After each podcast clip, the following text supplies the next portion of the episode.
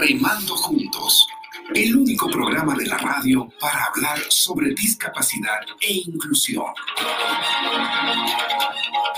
Remando Juntos, conduce JJ Miró, con la participación de el padre Amado García y Jeffrey Torres. Comenzamos.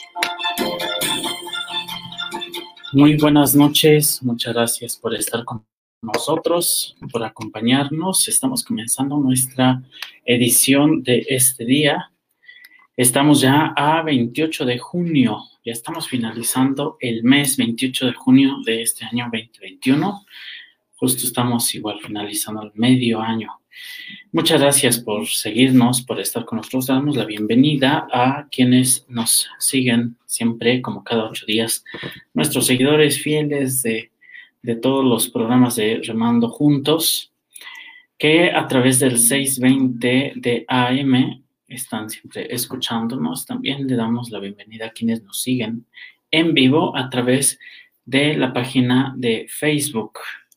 Eh, recuerden que es la página de Entregando Vida. Y también para quienes están en el canal de YouTube, Entregando Vida también. Muchas gracias por, por seguir con nosotros. Hoy tenemos un tema eh, interesante, como todos los, programas, y en esta ocasión estamos eh, por platicar sobre algunas herramientas que vale la pena conocer de, parte de los docentes a quienes nos dirigimos, a los maestros, porque eh, pues ellos son quienes en muchas ocasiones o en algunas ocasiones les va a tocar atender alguna situación de algún alumno que tenga alguna discapacidad y hoy nos vamos a centrar en la discapacidad este, visual. Entonces, vamos a conocer eh, la experiencia de nuestro invitado de hoy, que hoy esperemos que pronto ya se una con nosotros al streaming. Y este, de manera que él, que tiene una discapacidad visual, nos pueda también compartir la experiencia de cómo fueron sus progresos, cómo fueron sus avances y también, eh, hay que decirlo, cuáles fueron las, las, limitantes que en su momento le pudieron haber tocado para que eso, al conocerlo, este, ya no se vuelva a repetir, que no sean las cosas que, que se repitan, sino que eh, ya se pueda ir aprendiendo. En diferentes eh, plataformas eh, existen las posibilidades de tener aplicaciones, incluso a veces hasta las limitaciones vienen desde los sistemas operativos que soportan una aplicación más, más intensa o una aplicación que ocupa más recursos y eso pues puede ir en ayuda o en detrimento, desafortunadamente, de la atención propia o la atención adecuada para alumnos con alguna discapacidad visual, para quienes tienen alguna ceguera importante, una ceguera completa, para quienes tienen alguna debilidad visual. Y esto, eh, por supuesto,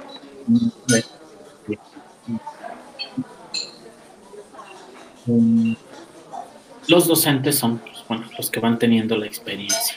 Los docentes son los que, con los que ah, sobre quienes ahora nos dirigimos para que puedan tener este, el conocimiento. Hay cosas que no conocemos y que sí, sí están presentes.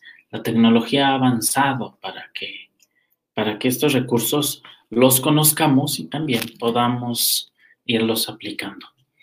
Está con nosotros Toño. Toño, andas por ahí, si nos ayudas a, si nos ayudas a, encender tu micrófono. Ah, perfecto. Sí, claro. Hola, hola. Toño, ¿cómo estás? Oh, Toño es el invitado de este programa. Te damos la bienvenida, Toño. No es la primera vez que estás con nosotros. Gracias por aceptar la invitación y seguro que hoy nos toca aprender muchas, muchas cosas de ti. Muchas gracias, muchas gracias Padre Amado por la invitación, gracias a, la radio a 620, gracias a todos eh, por estar aquí eh, sintonizando este bellísimo programa, eh, remando juntos, justamente pues yo creo que todos vamos a aprender algo muy importante, incluso yo también me llevo de ustedes mucho aprendizaje.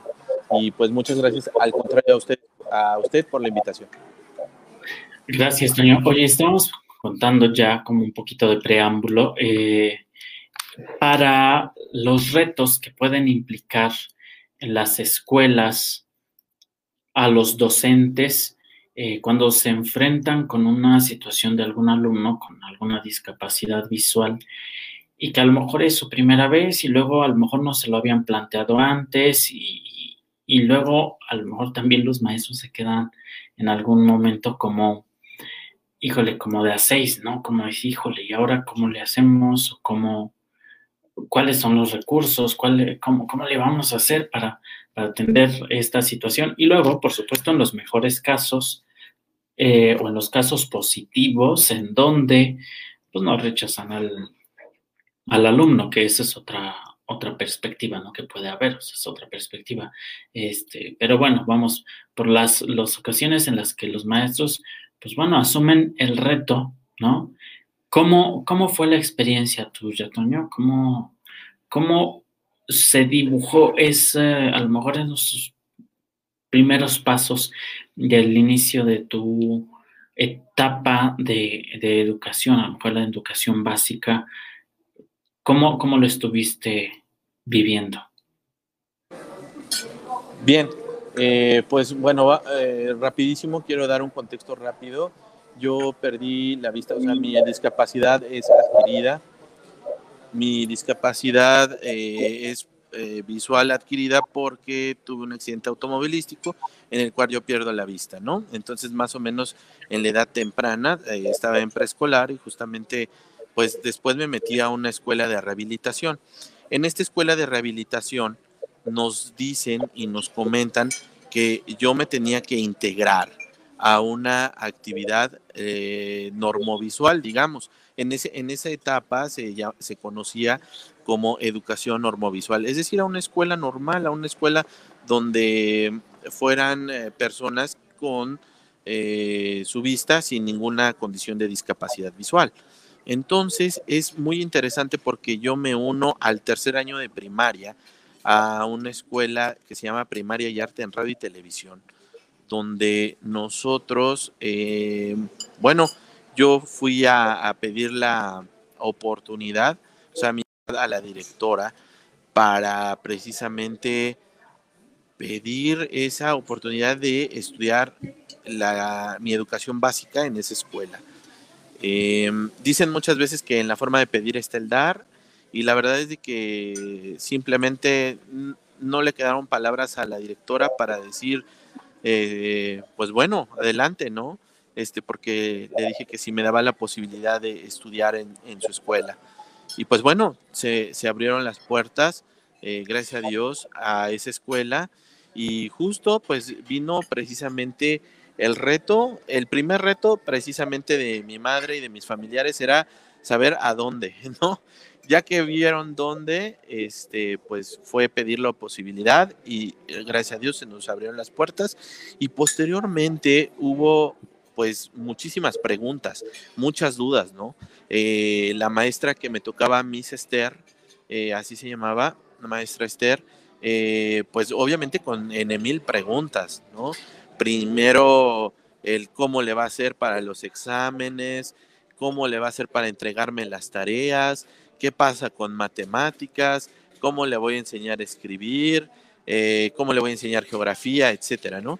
Pero justamente en la escuela de rehabilitación nos enseñaron muchísimas, eh, todo esto eh, se va enseñando a través de material especial, material didáctico que es especial, ¿no? Además del sistema de electroescritura braille, la escritura en negro, poco a poco voy a ir eh, aumentando y describiendo un poquito más de estas, este, eh, digamos, como eh, herramientas que las personas con discapacidad tenemos, ¿no? Este, la, caja aritmética, el abaco japonés, Este, y, varias otras cosas, ¿no? Este, teníamos... En, esta, en esta institución a la que llegaste, entonces ya tenían conocimiento de eso, o sea, sí podían decir o, tener ya como las herramientas adecuadas, es decir, podemos aplicar esto, vamos a aplicar la siguiente o también vamos a aplicar esta, este, eh, entonces ya no les tocó de esa manera a lo mejor a los docentes como, como quedarse eh, sin, como, como preocupados de cómo le iban a hacer. Ah, bueno, tenían la manera. E, esto en la institución de rehabilitación era donde nos prepararon así, ¿no? O sea, porque justo la rehabilitación es justo cómo habilitas nuevamente tu vida, pero con la condición de la discapacidad, ¿no? Y, este es, e, e, esto es eh, los eh, conocimientos adquiridos que obtuve desde la escuela de rehabilitación.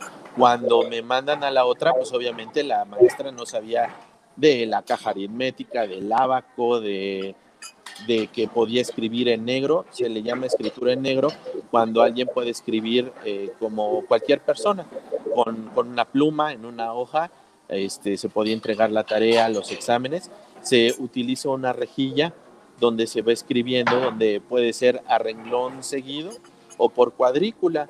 Entonces, este, podía escribir yo ahí eh, para comunicarme con las personas que veían y evidentemente no sabían la, la lectoescritura braille, ¿no? Pero sí, al principio la maestra se quedó de, ay caray, pues el reto es grande, porque dice, ¿cómo le voy a hacer? ¿Qué voy a hacer? Pero pues eh, se aventó, la verdad, y aparte de que en la escuela de rehabilitación, eh, la verdad nos, nos dieron un seguimiento fenomenal.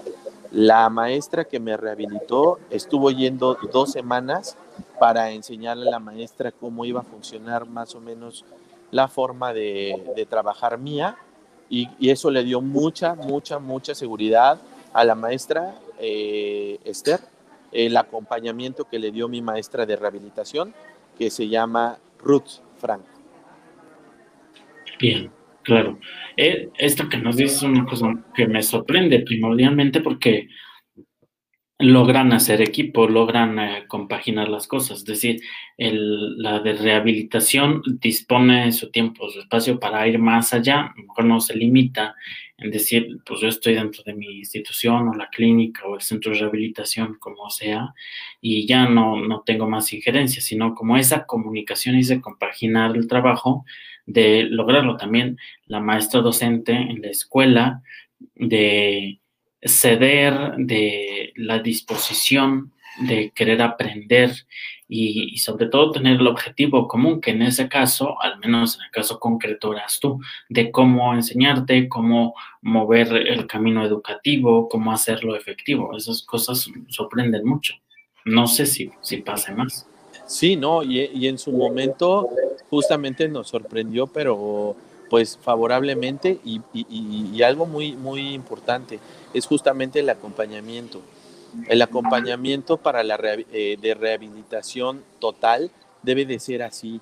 No, no, no pueden dejar los maestros de rehabilitación al, bueno, pues ahí te las arreglas y ahí nos vemos, ¿no? Sino que debe de haber un acompañamiento. Digo, entiendo que deben de tener muchísimos alumnos, pero yo creo que sí deberían de hacer algún esfuerzo para no dejar como tan desprotegida esa parte y, un poco aminorar el miedo y generar la confianza, ¿no? Generar la confianza en el docente de que uno ya está capacitado, simplemente podemos llegar, eh, dicen por ahí, podemos llegar al mismo objetivo por otro camino. Claro. Eh, Toño, voy a mandar a nuestra primera pausa comercial. Quiero recordarles a nuestros radioescuchas y a quienes nos siguen en las redes sociales. Nuestros teléfonos en cabina 55 53 4620, 55 53 6620 y 55 53 9620. Estamos en vivo en Facebook y en YouTube. También pueden. Remando juntos por la inclusión. Estamos tratando en esta ocasión, eh, bueno, conociendo sobre las herramientas que puede haber para que en la docencia, en la atención educativa, nuestros maestros, a quienes saludamos, quienes nos estén escuchando, quienes nos sigan por las redes o sigan nuestro podcast eh, a través de Spotify y les puedan ayudar a ellos eh, para cuando les toque abordar alguna situación con algún alumno que tenga alguna deficiencia visual o completamente la discapacidad visual. Toño está con nosotros, hoy nos está compartiendo sobre su experiencia, nos platicaba en el segmento anterior que, que la ceguera en su caso fue una cosa adquirida por un accidente. Y entonces estas primeras experiencias educativas como la la de terapia, la que se encargaba de ayudarle a, pues, a conocer y a manejar los recursos para atender eh, el conocimiento eh, desde esta discapacidad y también compaginar con el trabajo, unir el trabajo con, la docente de la escuela, pues, la escuela regular donde iba a ir. Toño, seguimos aquí. Eh, ¿cómo, ¿Cómo fue avanzando esa parte de de empezar a aprender y no sé cómo percibías el, desenvolverse eh, la maestra aplicando esas, esas técnicas o usando esas herramientas que también a ella le tocó conocer eh, en primera instancia. Claro que sí, padre. Mire, eh, algo bien interesante y bien oportuno que quisiera decirles es de que eh, pues también hace falta mucho, mucha creatividad para poderse apoyar y, más que nada de la familia, ¿no?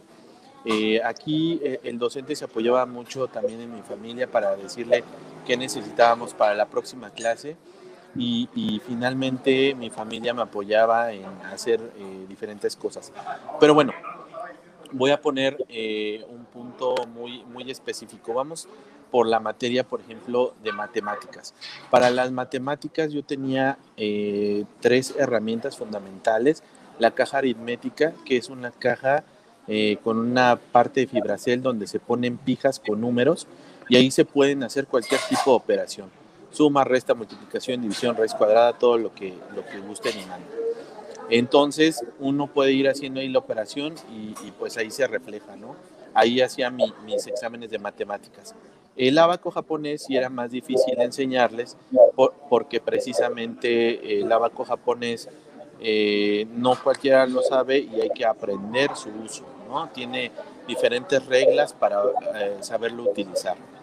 Eh, sin embargo, lo que se hacía era, yo hacía toda la operación en el abaco porque hay operaciones muy complejas donde existen muchos números y pues las pijitas no dan para todos los números, ¿no? Entonces, finalmente ahí yo hacía las operaciones y se reflejaba en la caja aritmética el resultado, ¿no?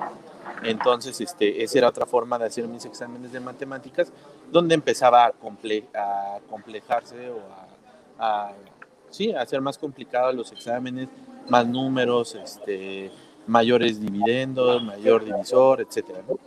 Eh, y luego también existía en su momento lo más, eh, digamos, como in en su momento en una calculadora parlante, donde podríamos meter ahí la, la operación, pero pues evidentemente no teníamos las, las eh, confirmaciones, las comprobaciones, etcétera, ¿no? Entonces no le servía mucho a mi maestro o a mi maestra en su momento para enseñarme.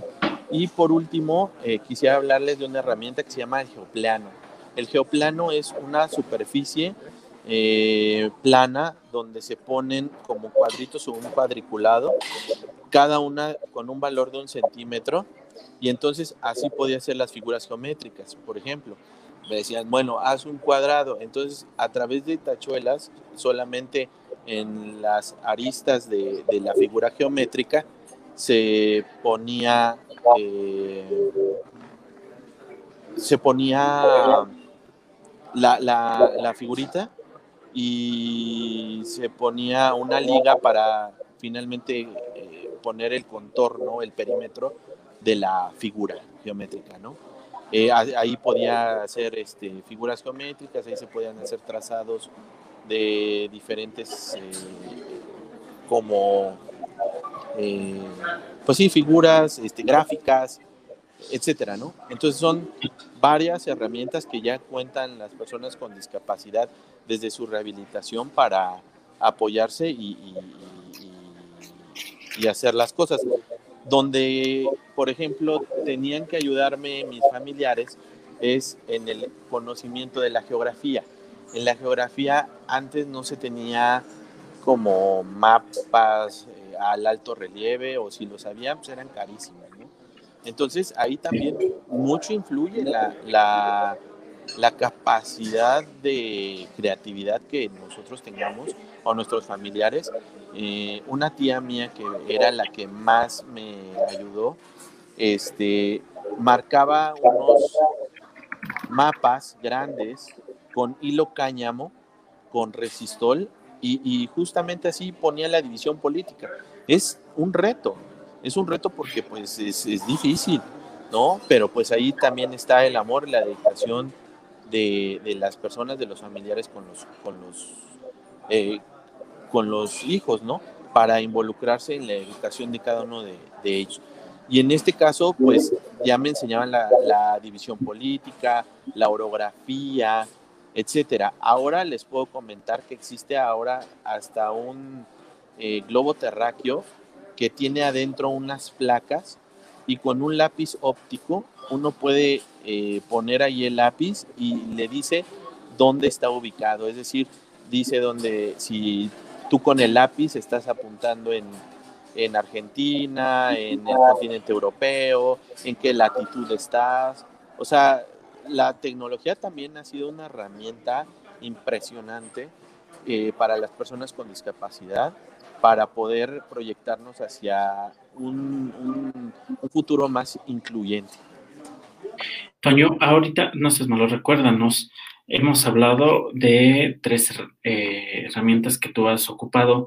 Si nos recuerdas nuevamente su nombre, este, por, por, si alguien lo necesita buscar, a menos que tenga la referencia directa, es el abaco japonés, es el segundo que nos decías.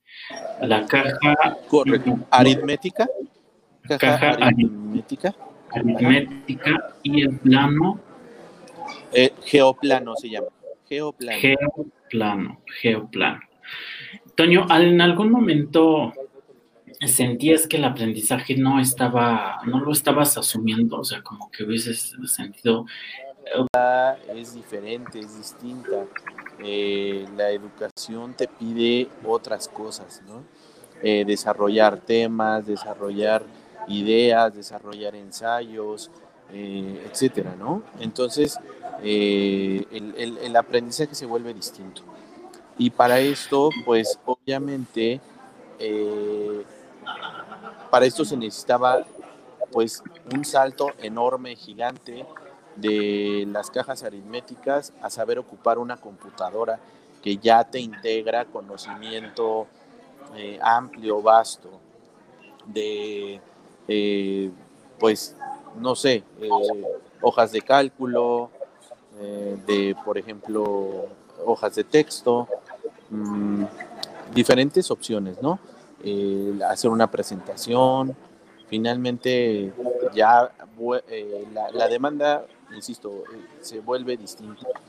Entonces, para mí fue novedoso encontrar un curso de algo que se llamaba lectores de pantalla yo tenía la idea de que habían computadoras parlantes.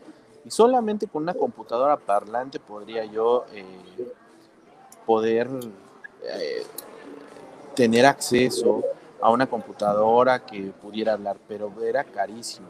Y las primeras computadoras que salieron así eran IBM, me acuerdo.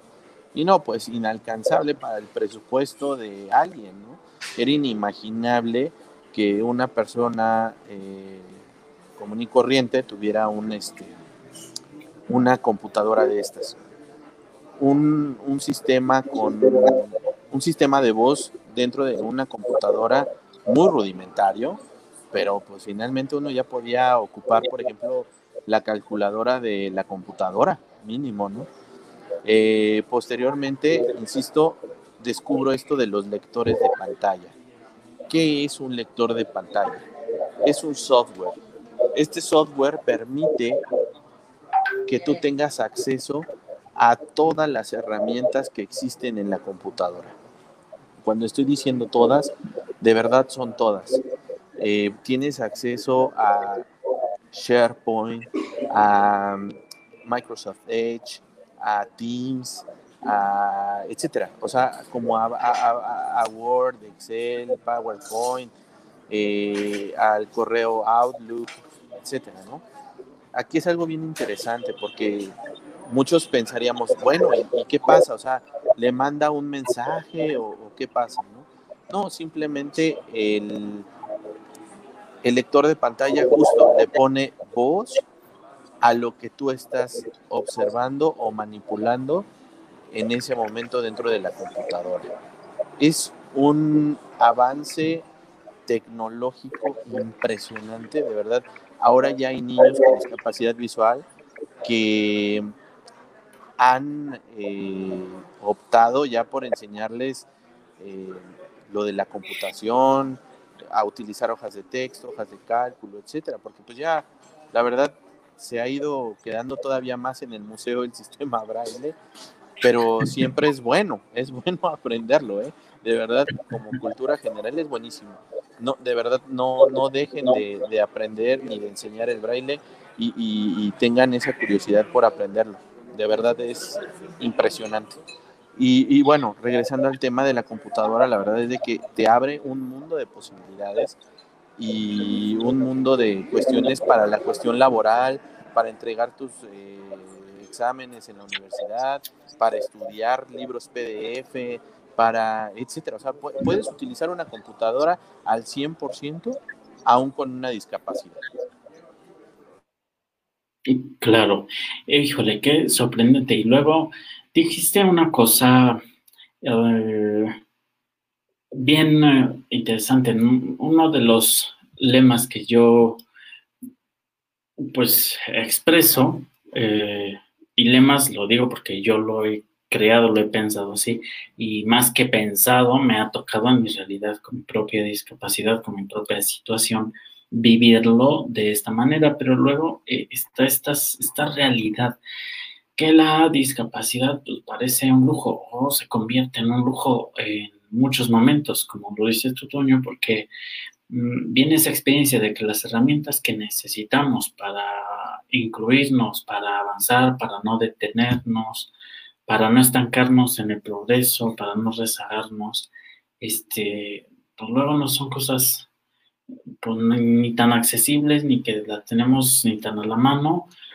sea por de los lugares de donde las han creado, por los distribuidores y mucho, mucho por el asunto monetario. O sea, luego hay cosas, híjole, nada baratas, no, no puedo decir todas, pero casi, casi estaría diciendo, aventurándome a decir que casi todas, porque bueno, son y entiendo el trabajo que hay detrás, o sea, todo un pensamiento, todos los equipos de, trabajo, todo un, ambiente empresarial para desarrollar estas aplicaciones. Entonces, desde esa parte lo justifico, pero luego al final yo no sé cuántos podamos estar eh, accediendo, ¿no? A las herramientas que son creadas y pensadas para distintas situaciones de discapacidad, pero luego no, se vuelven al mismo tiempo limitadas, porque pues entonces no todo mundo puede tenerlas, no puede todo mundo comprarlas.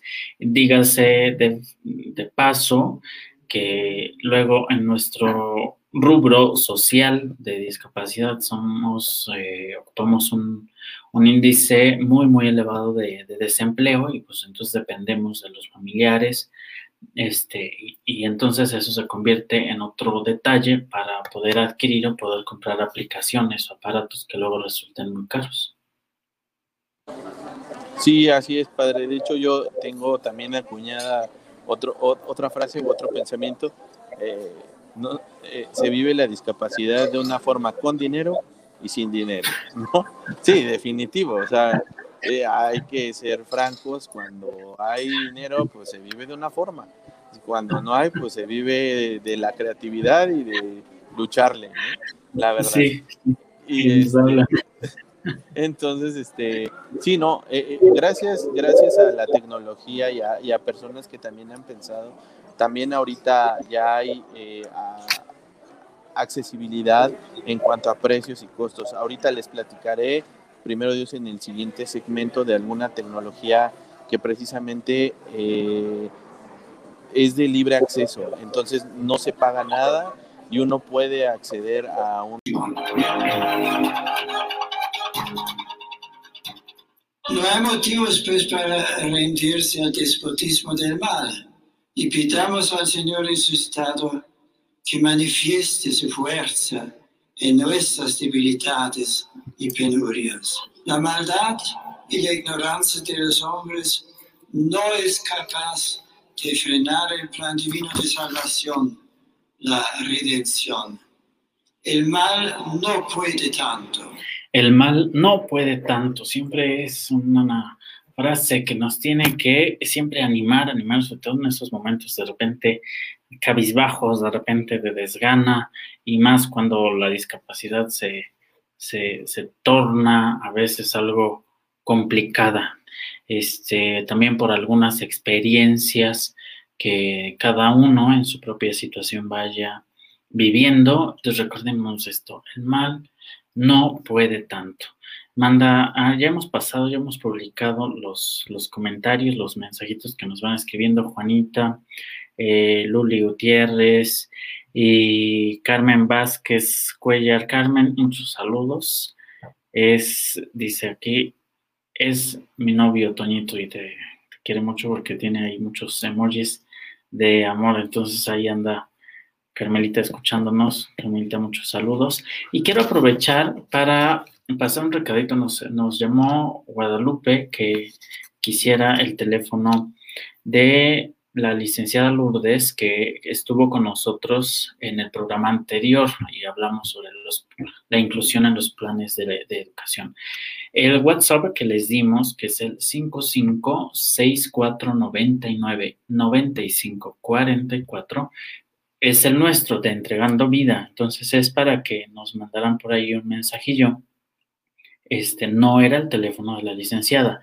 Entonces les voy a pasar el teléfono de la licenciada de su trabajo, pero eh, de la licenciada Lourdes, pero estrictamente para cosas, obviamente, dudas, alguna cosa del tema de su, de su labor educativa y solamente por mensaje. Si no está escuchando Lupita, de la Gustavo Madero, o quien necesite lo, ocupe solamente mensajes, no, no se responden llamadas en este teléfono, no se van a responder llamadas. Entonces, pues, para que solo le manden un WhatsApp y en cuanto la licenciada eh, Lulu eh, lo revise y tenga chance, les va a responder indudablemente. Se los paso. 56 19 85 5792. Los repito. 56 19 85 57 92. Es de la licenciada Lulu, que estuvo con nosotros. Solo mensajes, por favor. Solo mensajes. Toño, perdóname que, te corté la, la, la palabra eh, del segmento pasado estamos de nuevo aquí escuchándote y aprendiendo indudablemente muchas cosas muy, muy sorprendentes. No, no se preocupe, este, padre. Muchas gracias. Eh, si me lo permite, un saludito a Carl, mi novia, y a todos los que están escuchando. Eh, pues ahora sí que a todos sus radioescuchas, un saludo muy grande y, y, este, pues bueno, continuando con el, con el tema de la tecnología y todo esto, jamás me imaginé poder manipular un, teléfono totalmente touch. Y finalmente, la verdad es de que las empresas se han vuelto totalmente socialmente responsables, ¿no? Donde verdaderamente empiezan a hacer sus desarrollos ya hacia apuntando a una accesibilidad universal. No todas, pero en la mayoría hay algo que yo siempre he dicho, el primer paso es la disposición, la voluntad. Si hay disposición y voluntad de hacer las cosas, creo que lo demás es lo de menos, dicen por ahí. Eh, ¿Por qué? porque por ejemplo ya ahorita les voy a platicar de tecnología tan impresionante de inteligencia artificial donde tú puedes prender a través de tu celular, como ustedes ya saben, ¿no? A través de algunas aplicaciones como Alexa, Alexa como Siri, etcétera. Tú puedes eh, encender tus, tus luces, apagarlas, encender tu televisor, apagarlo. Hay lavadoras de trastes igual. Este, hay unas estufas que ya te dicen en qué término están las cosas, o sea, ya te avisan si ya está bien cocido tu, tu guisado, tu, lo que estés haciendo, ¿no? Y, y, hablando en temas educativos, evidentemente el, el, lector de pantallas es algo que te proyecta y es impresionante. Es impresionante porque precisamente ya puedes utilizar un Word, un Excel, un PowerPoint, puedes hacer tus eh, diapositivas y puedes estar escuchando tus diapositivas y exponer como cualquier eh, persona que expone, ¿no? Eso es increíble. Eh, y, de verdad es muy, muy padre leer libros a los que quizá nunca te imaginaste tener acceso, ¿no? para lo de los lectores de pantallas, pues hay para todo, ¿no? Finalmente hay un lector de pantalla súper accesible porque les decía que es de licencia abierta, es decir, no necesita licencia para poder eh, operar. Es un software en el cual hay ingenieros alrededor de todo el mundo metiéndole mano y mejorándolo. Este se llama N de niño, V de vaca, D de Daniel, A de Amado, N NVDA. Este NVDA es un lector de pantalla maravilloso porque precisamente nos permite acceder a la computadora, nada más hay que bajarlo, instalarlo a nuestra computadora y va a empezar a hablar y tiene eh, algunas eh, funciones para débiles visuales como por ejemplo una lupa, contrastes, hacer contrastes y en el, en el, en el ratón hay un puntero que es especial para que lo vean las personas que tienen una visión un poco deteriorada. Eh, esto es el NVDA. Existe ya para las cuestiones un poco más profesionales en cuanto a, por ejemplo, para desarrollar trabajo de otra forma, se llama JAWS, JAWS for Windows. Es J-A-W-S for Windows, Just for Windows. Este Just for Windows sí es muchísimo más caro, la verdad es que es muy caro, pero es súper funcional porque tiene toda la compatibilidad con eh, Microsoft y todos sus productos. Entonces, digo, el NVDA también tiene pues bastante cobertura. Sin embargo, pues sí tiene algunas limitantes. Yo hay muchas personas que les gusta más, ahora sí que es como, eh, es como dijera, ¿no? ¿Qué prefieres? ¿Sistema iOS o Android, no? Hay unos que se acomodan con uno, hay otros que se acomodan con otro. Entonces, pues ahora sí que yo me acomodo muchísimo más con, con, con Just for Windows porque tiene comandos muy rápidos, tiene, para mí, eh, como fui el que aprendí, eh, la verdad es de que me, me parece más cómodo y más rápido. Sin embargo, eh, sí. Perdona, Antonio, ahora tú adquieres, alguien adquiere esto, pero viene, perdón por lo que voy a preguntar, pero si me nace la pregunta, a lo mejor, o viene ahí como incluida la parte de cómo aprender un instructivo para aprender a usarlo, o tienes que tomar también como un curso para aprender a usar el software. Bueno, para aprender a usar el software, la verdad es que sí necesito una capacitación primero, ¿no? Porque pues igual si hay alguien que no sabe ni siquiera qué es Word, no sabe que ni siquiera qué es Excel, entonces sí necesitamos una, eh, una capacitación anterior, pero para instalarlo y para utilizarlo, eh, la verdad es de que el sistema es súper autónomo y tiene algunos comandos que te dan toda la funcionalidad de, del, sistema, del software. Entonces, digamos que pues, para saber utilizar incluso un teclado, por ejemplo, mucha gente se sorprende porque yo utilizo un teclado normal de, computadora, no utilizo un, teclado braille, que también es otra parte de la tecnología, existen los teclados braille. Este, voy a, voy a, darles unas fotos de algunas cuestiones que por ahí tengo de, lo que les he estado hablando, de algunas herramientas. Se las voy a mandar en, fotografía al padre para que lo ponga en Facebook o donde ustedes lo puedan ver, para que vean cómo es el material.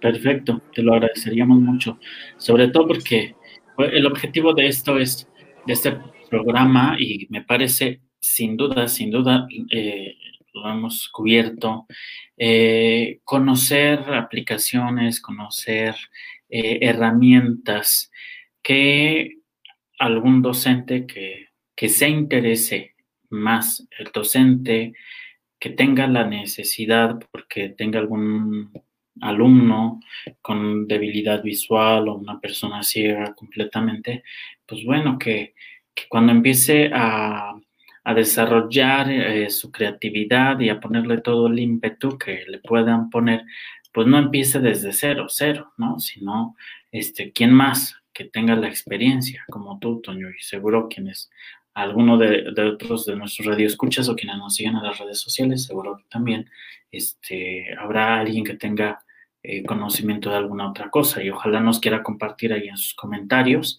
este, cómo ha sido también el camino, pero eh, eh, esto es lo que nos ha compartido Toño y, bueno, vamos a esperar las fotografías, Toño, ya en cuanto me las mandes, nosotros las vamos a ir publicando para que pues tengamos como otra ayuda y luego por quienes son como yo de repente nos sentimos inseguros de si será esta o estamos hablando de otra cosa.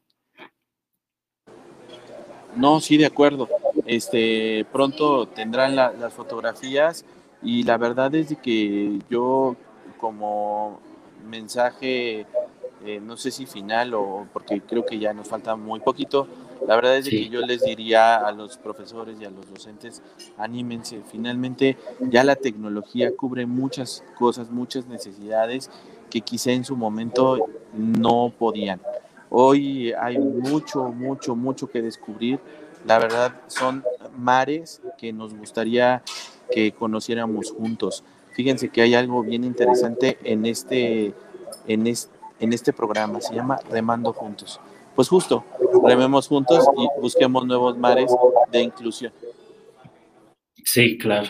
Toño, no tienes idea cuánto te agradezco. Siempre ha sido un placer las ocasiones en las que tú has participado aquí en, Remando Juntos. Seguro, seguro, estoy muy seguro de que no va a ser la última vez. Vamos a seguir compartiendo y aprendiendo. Entonces ya nos podremos eh, organizar en, estos próximos días, en estas próximas semanas. Toño, te agradezco muchísimo, infinitamente, que, hayas estado con nosotros. Al contrario, padre, gracias a usted, a los radioescuchas, a Radio 660, a todos, a todos, de verdad. Muchísimas gracias, gracias por la invitación y espero que sea de utilidad para cada uno de ustedes y sobre todo, pues, que sea de mucho, de mucho, de mucha bendición para cada uno de ustedes. Muchas gracias a nuestros radioescuchas que como todos los lunes, eh, a través del 620 en la frecuencia M, aquí en Grupo Raza, eh, nos sintonizan. También recuerden que estamos en vivo para quienes nos siguen a través de Facebook, em, en Entregando Vida, y también tenemos ya desde hace varias semanas, varias semanas, el canal igual en Facebook. Entonces transmitimos al mismo tiempo para que nos echen la mano y vayan promoviéndonos ahí con sus contactos y hay que aprender, hay que mover la inclusión. Eh, promuevan este programa con, con, sus contactos en sus redes sociales, inscríbanse, denos like y mañana a partir de martes, miércoles está ya en Spotify el, el podcast de este programa para quienes nos quieran volver a escuchar.